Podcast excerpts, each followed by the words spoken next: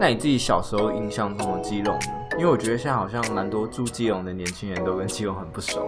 嗯，我小时候很讨厌基隆。哦，为什么？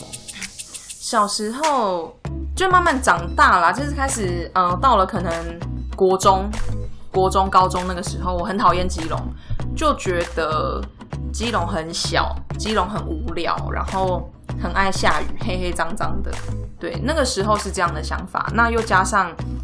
嗯，跟台北很近，就一直在讲这个事情。因为跟台北很近，所以会觉得好像台北比较好，会有那个比较心，会有比较心理，而且会觉得想去那边读书，或者想去台北生活这样子。你对基隆的印象是什么？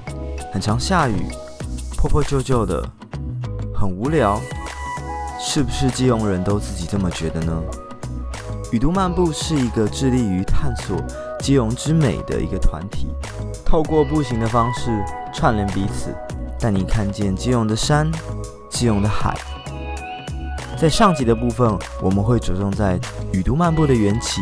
以及他们著名的行程“于是无眠”。如果想参与行程的朋友，可以利用巴尼提供的优惠码哦。详情请见节目下方的叙述。那我们就正式开始喽。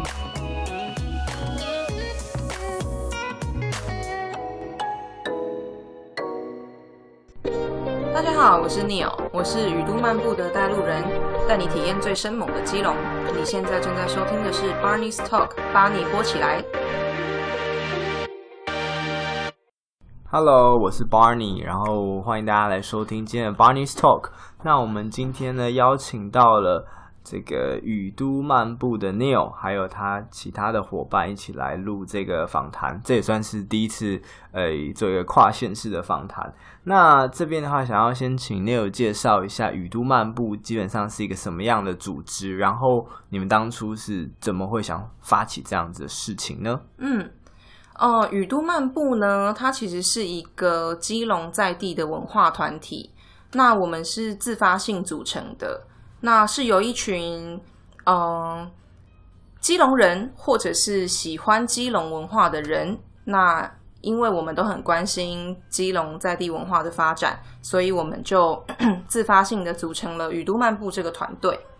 那团队的缘起其实是来自于我们的发起人米拉，他因为过去的呃背包客的经历，他对于南美洲的中南美洲的这一些祭典文化，他非常的喜欢。那在旅游的时候，他就发现说，其实基隆中原祭也有着非常深厚的文化底蕴，所以他就呃决定回到家乡基隆，然后发起这一个雨都漫步这个团体。嗯，我这边简单讲，跟大家解释一下，雨都漫现在雨都漫步的话，基本上就是他们会在 Acupus 上办一些定期或者是不定期或者常态的活动，然后等于是用引引路人，就是你们叫。带路人、带路人、雨伞人、人嘛的方式，然后因为类似一个在地导游的方式，带你去呃体验或者是观看基隆不同的面貌，或者是不同的美这样子。对，我们其实主要在做的事情，最主要是每个月会有一次的呃不同主题式的小旅行。那这个小旅行的计划名称叫做“再多一点点时间回家旅行”。那意思就是说，因为我们自己身为基隆人，那我们发现说。呃，基隆人，我们这一辈在成长过程中，我们其实呃到了高中、大学的时候，我们可能就到外县市去读书，就是跟基隆跟台北非常的近，所以其实慢慢的，我们生活圈就开始外移到台北，所以我们就觉得说，呃，应该要有一些活动，或是有一些体验，能够让在地人了解自己的家乡，所以我们就办了这个再多一点点时间回家旅行的计划。那后续就是到了现在，我们也有常态行程，就是每个月都会举办一次，包含像是于是无眠，我们会带大家体验呃北台湾最大的渔获集散地基隆崁仔顶的渔市文化。那我们也会举办呃一口基隆，就是美食的小旅行，对，就是体验基隆比较独特的一些在地的小吃。那我们还有呃港畔光曲。这个这个行程是我们会从基隆港边的祭祀圈，然后带大家走进呃不同的庙宇，然后我们会去呃欣赏那个南馆跟北馆传统乐曲的排练。对，就是主要是这些部分，但是我们呃另外在做的事情，还有就是每年的基隆中元祭的期间，我们都会跟着基隆中元祭举办特别企划。那这个特别计划里面会有讲座，然后还有城市特展，然后还有我们的小旅行。对，那我们会借由这一些东西，然后去呃让参加者能够去。了解这一个全台第一个无形文化资产，就是基隆中元祭的百年文化这样子。嗯，对。那我们也会借由就是我们的黄金年代记忆典藏计划，那去收集这一个在基隆这个黄金年代的一些记忆，因为这一个记忆其实是呃我们这一辈跟上一辈来说算是有一点断层，就是他们所看到的基隆跟我们所看到的基隆其实是不一样的。嗯，所以我们就觉得说，那，呃，在他们那个年代看到的基隆，可能会是基隆港发展的很蓬勃的时候，对，可能会是，呃，很多人来这边工作，然后基隆港边可能是非常的热闹的，像不夜城一样。那那我们成长的过程中，基隆港其实已经呃慢慢的没落了，所以我们就希望能够去从一些在地人的 在地人的口中，然后去收集一些在他们的那个年代。基隆到底是什么样子的这一些故事？好，因为现在的雨都漫步其实也经营了五年左右的时间嘛，是。那所以看起来它的组织跟活动啊，包括说甚至还有一些周边是相当完善的。嗯、那回到，因为 Neil 也算是比较偏早期加入的伙伴，那回到早期的时候，可以跟我们分享一下当初是怎么样一步一步开始这样建立起来的吗？或者是说你们早期比较有印象的一些事情啊？嗯比如说，呃，怎么跟当地的一些呃团体或者是耆老接触？那这些、嗯、呃东西又是怎么发想出来的？嗯，比如说我们的路线吗？对，就是你们初期 怎么从初期走到现在的？其实最一开始，当然是我们发起人他有先去了解一下基隆，呃，基隆的各地的一些，比如说他去跟文史工作者接洽，对，或者是去跟基隆一些在地人去。做田野调查，对，那我们这边在规划路线，或者是我们在做资料收集的时候，我们其实，呃，一开始当然是会先以自己的兴趣出发，就是你对于基隆的哪些主题比较有兴趣，那我们会透过文献爬书，然后还有田野调查，然后去，呃，比较去深化我们的这一些细节，然后。呃，当这一些路线的地点跟细节慢慢出来的时候，我们大家也会一起开会讨论，对，然后一起开会讨论出说，呃，这个路线到底可不可行，或者是其他伙伴有没有比较 不一样的意见，可以大家一起参考。那另一个部分是我们也会自己去试走，试走之后，我们会根据如果参加者来参加，他可能怎么样，他会比较舒适的方式去调整我们的每一条路线。那路线可能从最一开始到现在发展的过程，嗯、我觉得有很大一部分是大家也开始关注基隆这个地方，对，大家开始关注基隆这座城市，所以呃，我们也会嗯、去，比如说去看近期大家可能关心什么样的内容，或者是我们觉得诶什么样的主题其实会嗯让参加者可能会引发他们的兴趣。对，那我们会从这边先去，就是做整理，这样。嗯，对。那那你们自己有觉得哪几个路线是大家比较有兴趣，或者是你们特别想推荐给大家的吗？哦，因为我们近期有一些新的尝试，就是我们一直有在做一些，想要做一些比较就是创新的、嗯、的东西。然后近期的新尝试是。虽然我们叫雨都漫步，我们就是用走路的方式，对，带大家去玩基隆。可是我们近期的新尝试就是，我们有跟租车公司合作，对，那我们就是以电动机车带大家去呃走我们的行程，嗯，对。可是会这样的原因是因为大家可能不太了解，就是基隆它的山坡地很多，对，过去它基隆的山坡地大概是百分之九十五。百分之九十五都是山坡地，对。可是大概在二零一八年，他们有重新调整过，就是但调整完之后，还是有，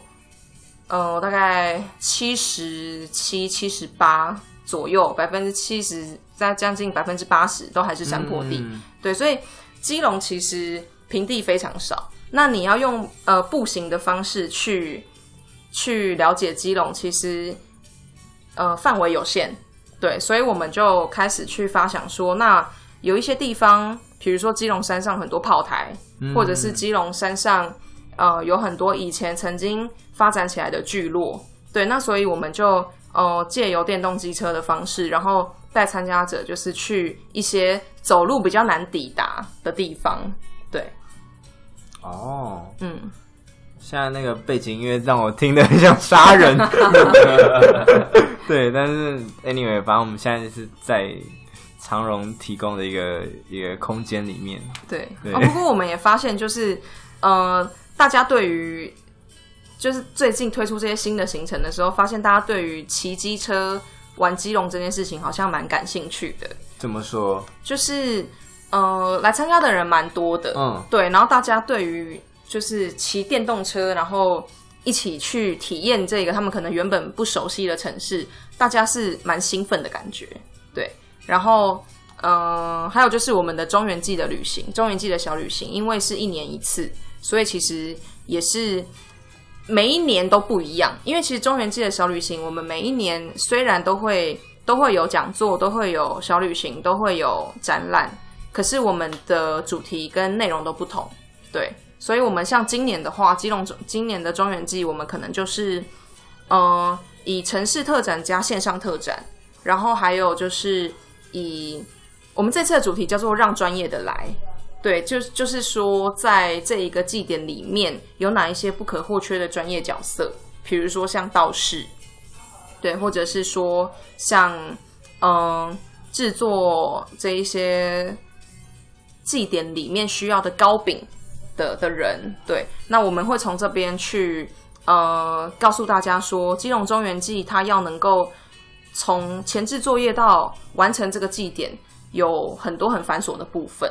对，那是从一些比较专业的职人的角度去介绍，对，所以今年的中元祭，嗯、我自己觉得还蛮特别的。然后我们今年中元祭的小旅行，我们也有两条路线，一条是。走路在市区的一条是骑机车，就是我们会去探访一些阴庙。对，怎么听起来有点危险？还是你们会先签切结束？是不是？没有，应该是说，因为呃，基隆中原祭它本身就是从。本身就跟阴庙有很大的关系哦，就是有一些什么王爷、万阴公那。基隆，呃，因为我不太了解，说为什么会特别想要做中元节的原因，嗯、是基隆的这个文化特别兴盛吗？还是？哦、呃，因为基隆中原祭，它其实基隆它是一个移民社会，嗯，对，就是它从它从很早期的时候，它其实就已经有很很多国家或者是很多元的文化开始进来，那。嗯，后来就是变成呃，我们有很多中国沿海的移民，他会到基隆这座这座城市，所以基隆其实是一个移民社会。那最大宗的移民有漳州人跟泉州人，对，所以在以前大家应该历史课本上有一个事件，叫做漳泉械斗，对，就是这个事情就是发生在基隆，对，然后、呃，当时候因为这件事情，所以基隆死伤很惨重，对，所以呃那个时候。他们基隆的这些耆老啊，在地人，他们就发起了，嗯、呃，要怎么和平相处这样的想法，所以他们就用拼阵头代替打破头，然后用血缘代替地缘，意思就是说，嗯、虽然我们一个是漳州人，一个是泉州人，可是我们可能都姓张，所以我们就是，我们就一起，我们都是姓张的人，我们就是破除掉了这一个因为族群不同的这个纷争。那另一个部分是基隆中原祭，它其实你们刚刚来的时候，不知道有没有注意到，基隆现在挂起了很多灯笼。我们就有注注意到那个潮境音乐节哦，因为彩虹最近比较红的活动。好，就是每年到了基隆中原祭，呃，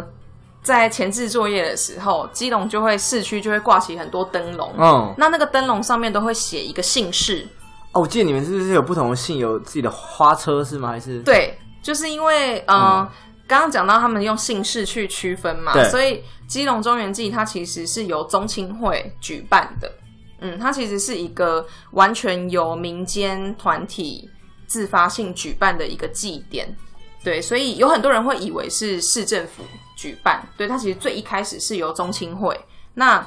你会看到很多灯笼上面写姓氏，就是因为今年主要的普渡的姓氏是这一个姓氏，对，所以基隆中原祭它这一个地方很特别，就是它有一点竞争心态，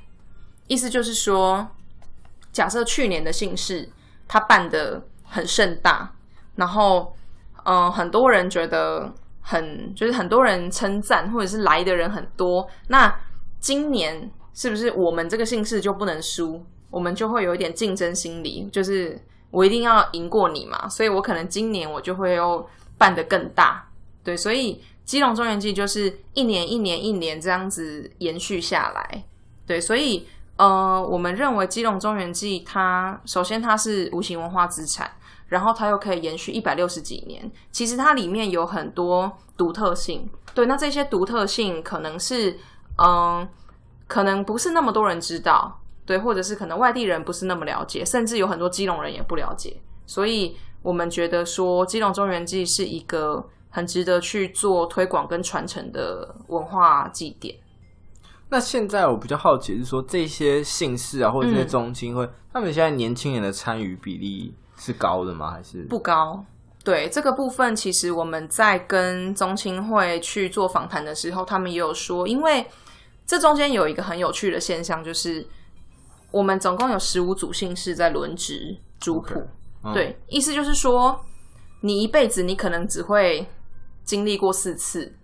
你们姓氏族谱。他所谓的族谱，就是从头到尾都是由我们的中青会去做处理。就是我们中间的一整个月的这一些科仪啊，这一些活动都是由我们这个姓氏去做。所以，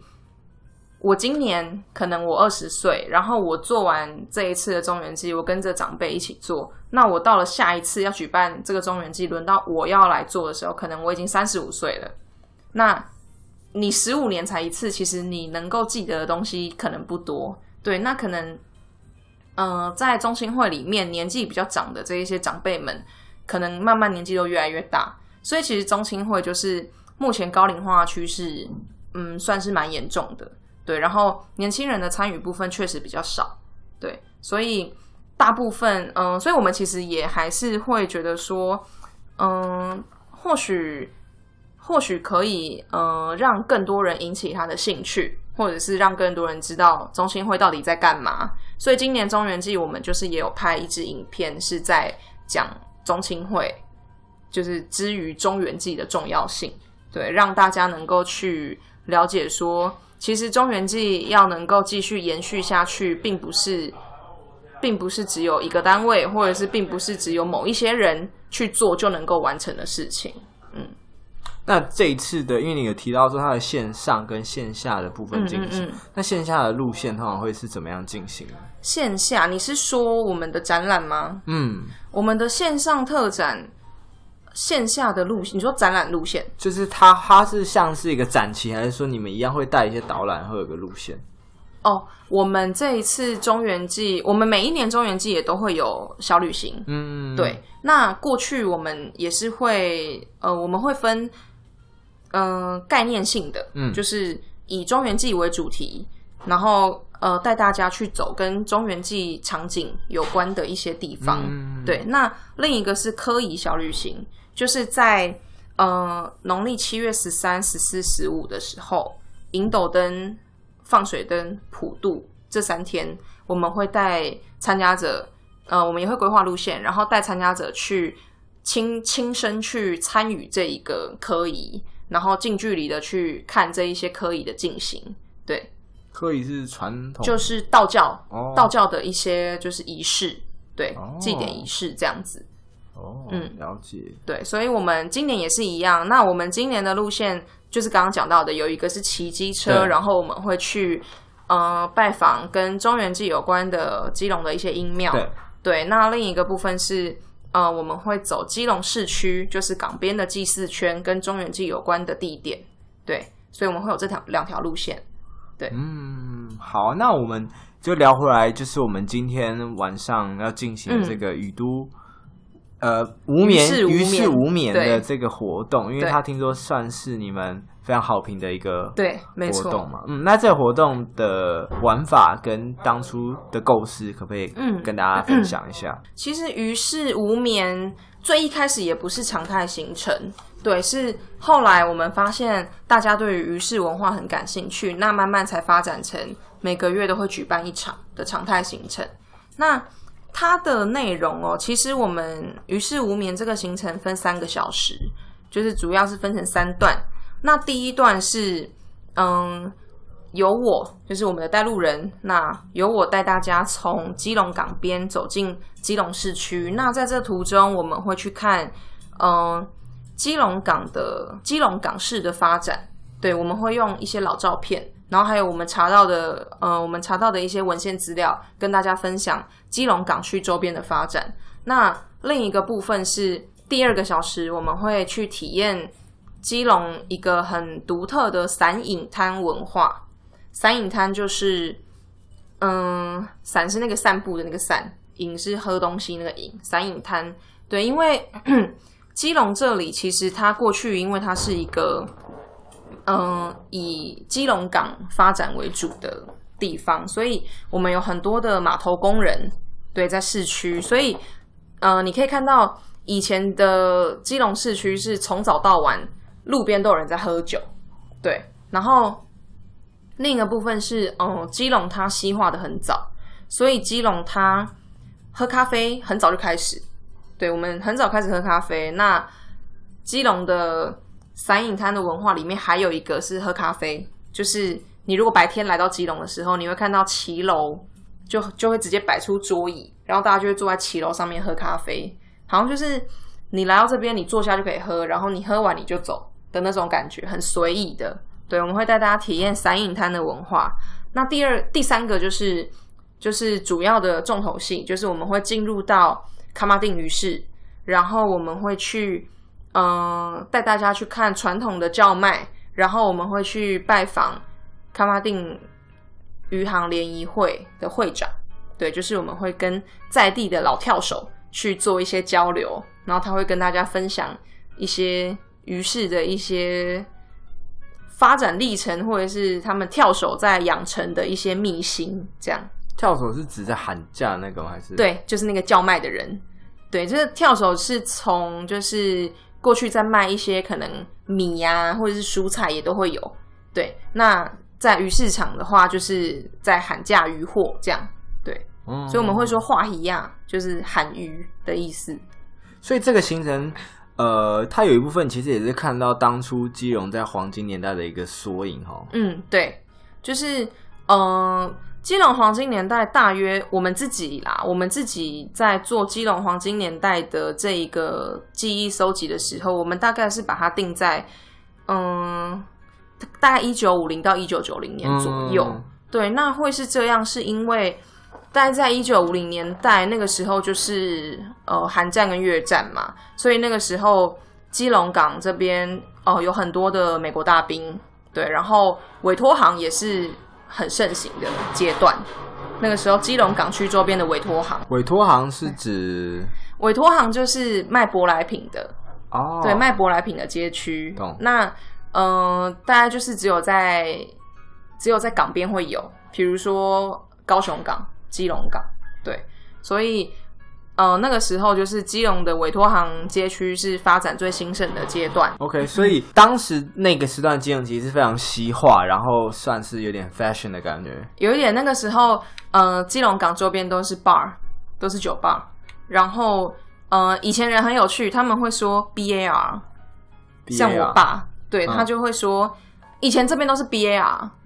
我就说，你是说 bar 吗？他就说对。然后我们也有问到一些，呃，也有问到一些基隆人，所以我本来以为是我爸的问题，哎，结果他们也是说 BAR，所以可能是以前看不懂，就只看得懂那三个字，对，就会这样讲，对，所以以前，呃，他们就是有跟一些，比如说国外的一些，呃，阿兵哥啊，水手，嗯、对，他们会，呃，比如说他们会逗这边的小孩子啊，把帽子戴在你头上啊什么的，就是。会有这一些会有这一些事情，对，是他们童年里面的一个记忆。然后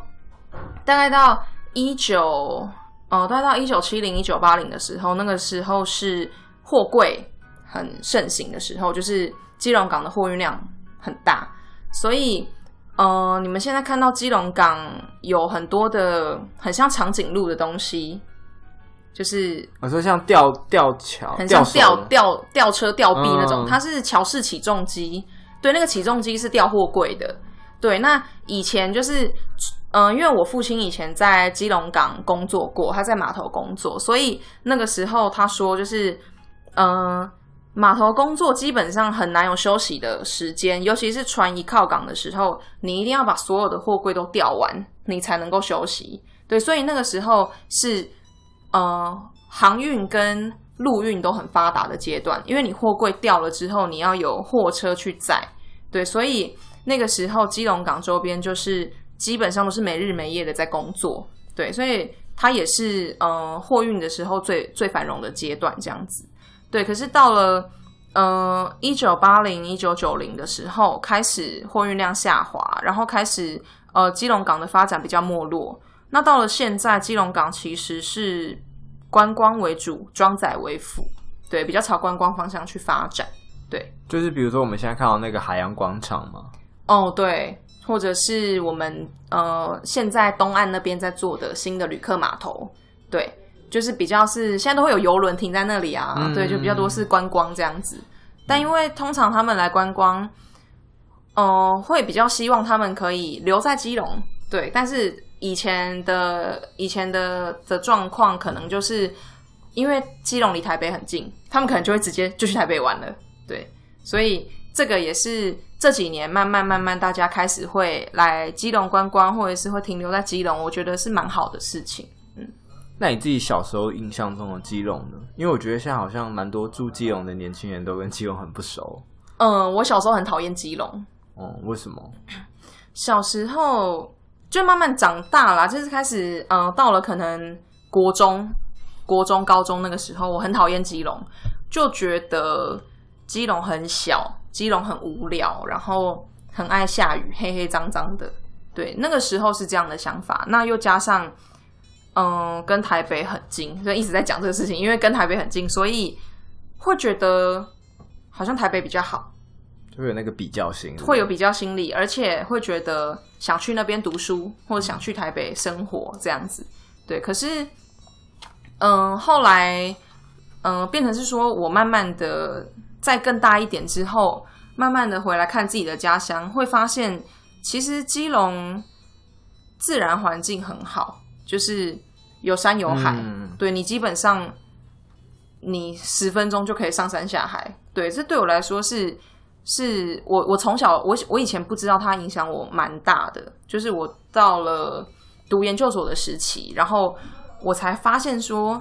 我怎么好久没有看到海？对，因为那时候我在台北读书，然后就有一点想念那时候我小时候，因为我父亲都会带我去那个。渔港上面那个堤防，去那边坐着就是吃东西什么的，就是有点有点像是一个放风的时间，对，所以那个时候就觉得其实基隆还蛮美的，对，那呃慢慢到了这几年，其实开始回来基隆的人也变多了，嗯，就是年轻人回基隆的比较多，他可能回来创业啊，或者是呃也开始关心基隆的文化，或者是想要来。呃，了解基了解自己的家乡，对，所以其实我觉得，嗯，这几年基隆的这几年基隆变得比较活泼一点，对，然后变得比较创意一点，嗯。嗯，比如说像那个嘛，像我之前有看到那个九 N 八八之前有来基隆做那个计划嘛，对对对，蛮有印象的，跟川岛小鸟，对对对对，那个摄影师嘛，对对对对对，哦。九 N 八八那个计划的录像好像也是你们带哦，对。的，对，哦，就是那个时候我们是，嗯，我们总共分两天，然后九 N 八八来的那一天，我们是去仁爱市场，对，然后还有去基，我们大概那天是走基隆市区，就是有关道，然后有一些。嗯，在地比较呃有味道的一些店家。对，Hello，各位 Barney's Talk 现在可以在喜马拉雅上收听喽。同时，我也会在喜马拉雅担任助战作家，最新的 Podcast 文章都会刊登在 APP 首页的好文推荐。如果还没有习惯使用或觉得好用的 Podcast 收听 APP，欢迎使用喜马拉雅，他们家的 UXUI 界面做得还蛮流畅易懂的。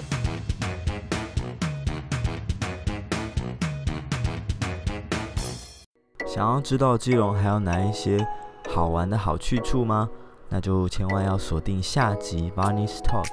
在下礼拜三晚上七点的内容哦。我们会聊一些下雨天的好去处，还有雨都漫步其他有趣的行程，以及啊、参与者的一些有趣的故事。那最后我们也要来念一下听众的留言，差点都忘记这件事情了。啊、呃，七区愤怒的群众说各种主题很有趣，然后留言 Barney 的主题都很有趣。然后 Angle Two 说内容真的很棒，边工作边听内容，不知觉整个都听完了，喜欢这样的内容，谢谢。我知道蛮多听众其实都是上班的时候在听 Podcast，那如果你喜欢这个节目的话，啊也不要忘记到 Apple 的 Podcast 给我五颗星，然后留下你的留言，我都会看到，然后找时间把它念出来哦。那我们就下礼拜见喽。